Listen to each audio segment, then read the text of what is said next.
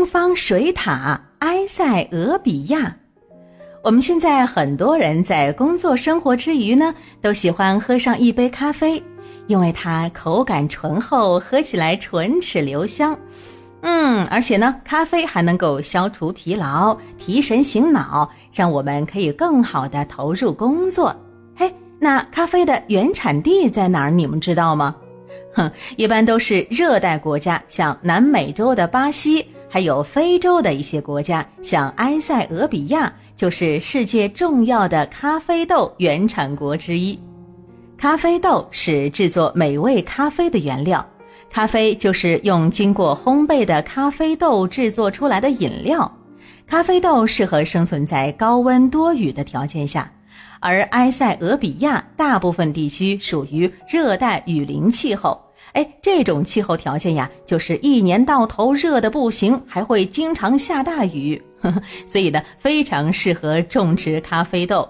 在埃塞俄比亚，几乎家家户户门前门后都种植着咖啡树，可以说啊，在这里遍地都是咖啡树。哼，那当然了，光种不算什么，他们当地人呢还特别喜欢喝咖啡。哎，可以这么说啊，他们每天都离不开咖啡。也正是因为这些，埃塞俄比亚成为世界上重要的咖啡原产国之一了。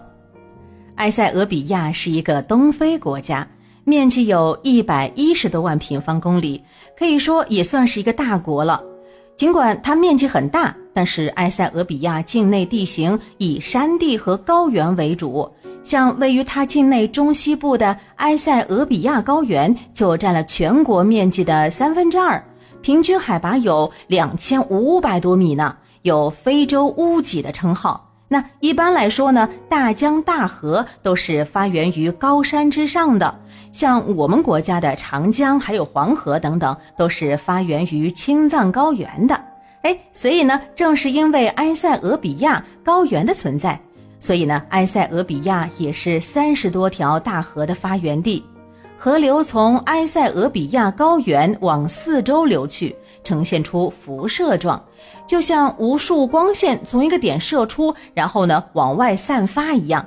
而这些河流呀，就带着高原上充沛的降水输送到周围国家。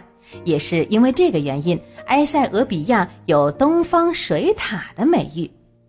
其实啊，埃塞俄比亚还是非洲文明古国之一，有着三千多年的漫长历史。